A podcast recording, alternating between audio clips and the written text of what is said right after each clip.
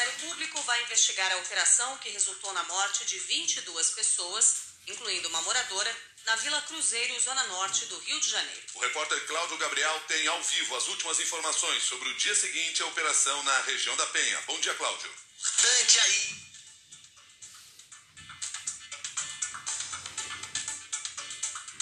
Bom dia, Milton. Para você também, bom dia para Cássia e para os ouvintes do Jornal da, dessa EBN. Continua tenso o clima na região da Vila Cruzeiro, no Complexo da Penha, na zona norte do Rio, depois da operação que deixou pelo menos 22 pessoas mortas. A ação realizada ontem pelas polícias militar e polícia rodoviária federal já é a segunda mais letal da história da capital do Rio, atrás apenas da operação na comunidade do Jacarezinho, que deixou 28 vítimas em maio de 2021. Entre os mortos está a moradora Gabriele Ferreira da Cunha, de 41 anos, atingida por uma bala perdida dentro de casa. Os outros, segundo a PM, têm envolvimento com o tráfico de drogas. A ação começou ainda de madrugada e tinha como objetivo localizar e prender chefes da maior facção criminosa do Rio, que estariam escondidos no complexo de favelas. Pelas redes sociais, moradores relataram que os tiros começaram por volta das 4 horas da manhã e pelo menos 30 escolas municipais dos complexos da Penha e do Alemão precisaram ser fechadas. Um policial civil ficou ferido por estilhaços de bala no rosto. Ele foi atendido em um hospital da região e passa bem. O Ministério Público Federal, como você disse, Cássia, abriu um procedimento para investigar as condutas de agentes que participaram da ação.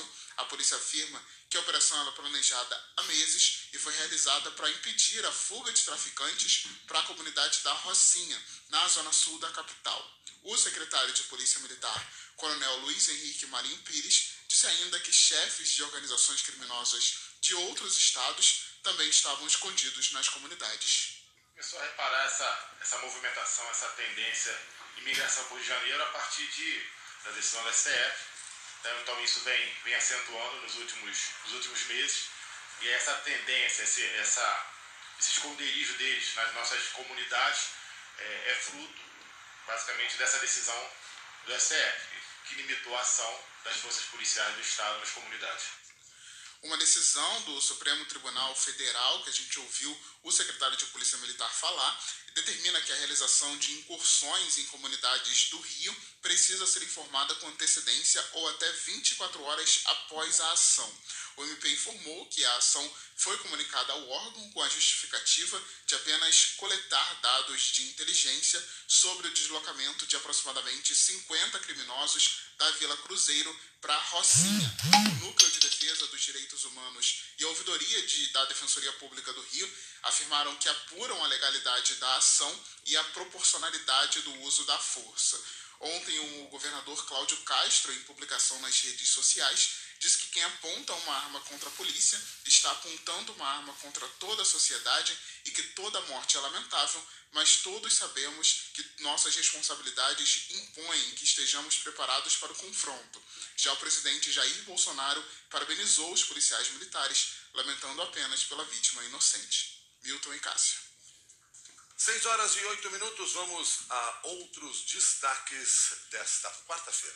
O presidente dos Estados Unidos, Joe Biden, disse que é hora de agir contra o lobby das armas no país. O líder democrata fez um pronunciamento poucas horas após o massacre em que um estudante de 18 anos matou a tiros 19 crianças e dois adultos numa escola do Texas, onde o cidadão pode andar armado na rua, até mesmo com um fuzil. O governador do estado lamentou as mortes, mas é um defensor da liberação de armas aos civis. O repórter Vinícius Bernardes tem ao vivo as últimas informações sobre mais esse massacre numa escola americana, que reacende o debate sobre a facilidade de acesso às armas nos Estados Unidos. Bom dia para você, Vinícius. Bom dia, Milton. Bom dia, Cássia. Bom dia aos ouvintes. Milton, autoridades americanas continuam investigando as motivações de um ataque a tiros em uma escola primária na cidade de Uvalde, no Texas. 19 crianças foram mortas, além de uma professora e um outro adulto. Os estudantes tinham idades entre 5 a 10 anos. Segundo autoridades americanas, o atirador, identificado como Salvador Roma, tinha 18 anos e portava um fuzil.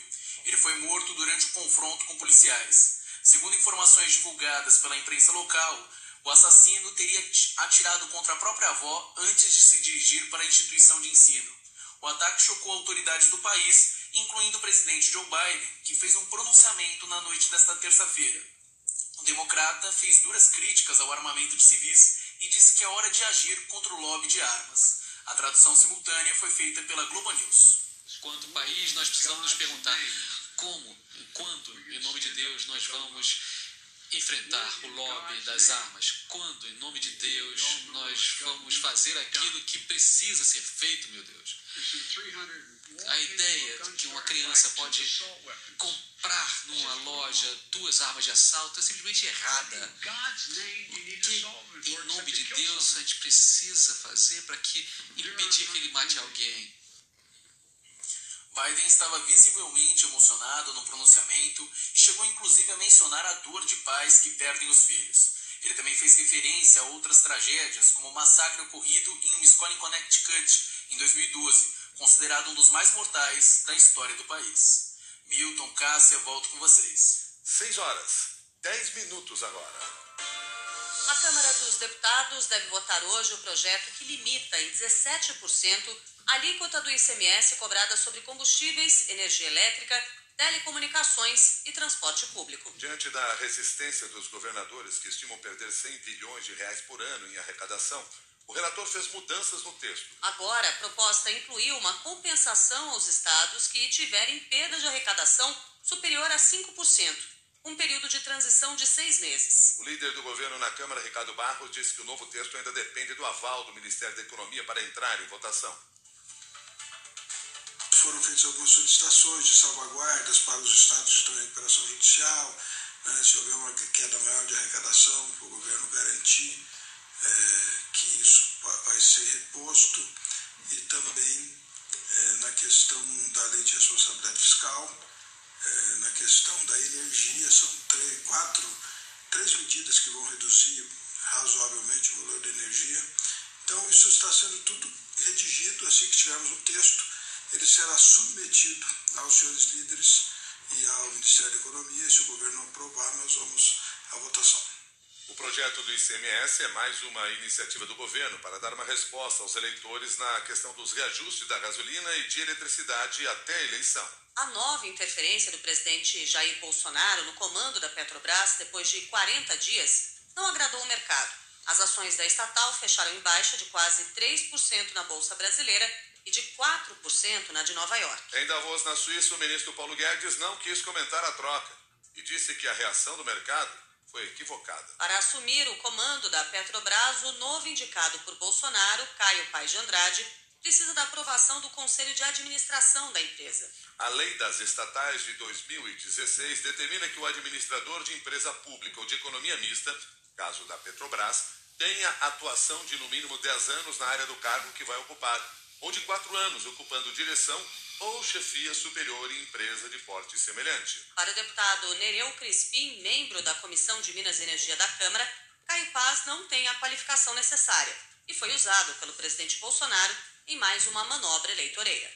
A única pessoa responsável por essa política da Petrobras é o presidente Bolsonaro e ele continua utilizando esses uh, supostos presidentes, que inclusive nem currículo tem, pode botar o Joãozinho, o Pedrinho, o Maurinho Petrobras que não vai fazer diferença nenhuma.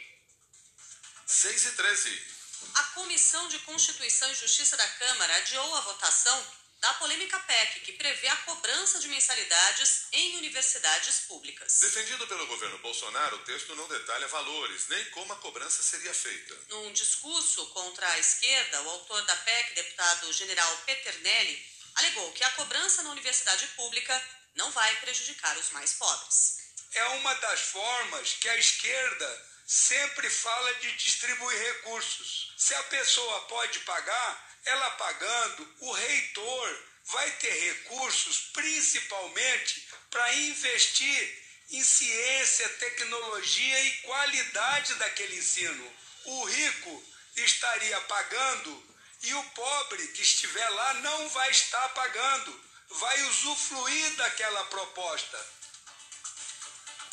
As deputadas Fernanda Melchiona, do PSOL, e Alice Portugal, do PCdoB, criticaram o texto do general Peternelli. As parlamentares lembraram que a população já paga o ensino nas universidades públicas por meio de impostos é uma cantilena enfadonha para abrir a porta para as privatizações das universidades. Começa com corte de renda e depois privatiza total. Isso, além de ilegal, imoral, indecente, é inconstitucional. Nós já temos afirmado esse modelo público, que não é gratuito, porque o povo paga com os impostos. E nós sabemos que a carga tributária no Brasil não é pequena. Nós precisamos especializar a tributação do país, taxar as grandes fortunas, mas não é privatizando a universidade, pagando de moto próprio, que você a fará melhor. Porque senão a maioria das escolas privadas seriam maravilhosas, teriam esporte, teriam pesquisa, e essa não é a realidade.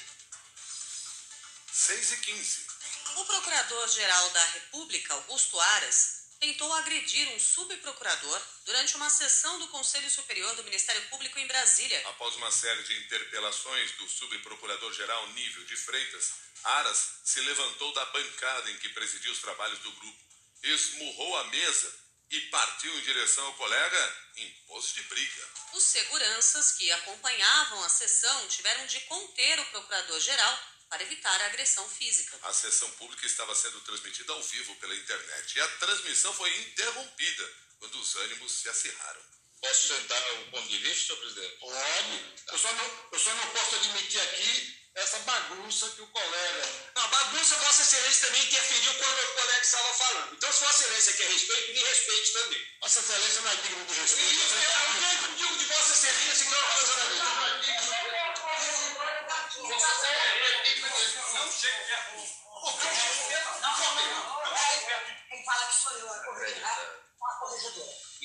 Conselheiro, por favor, no seu lugar.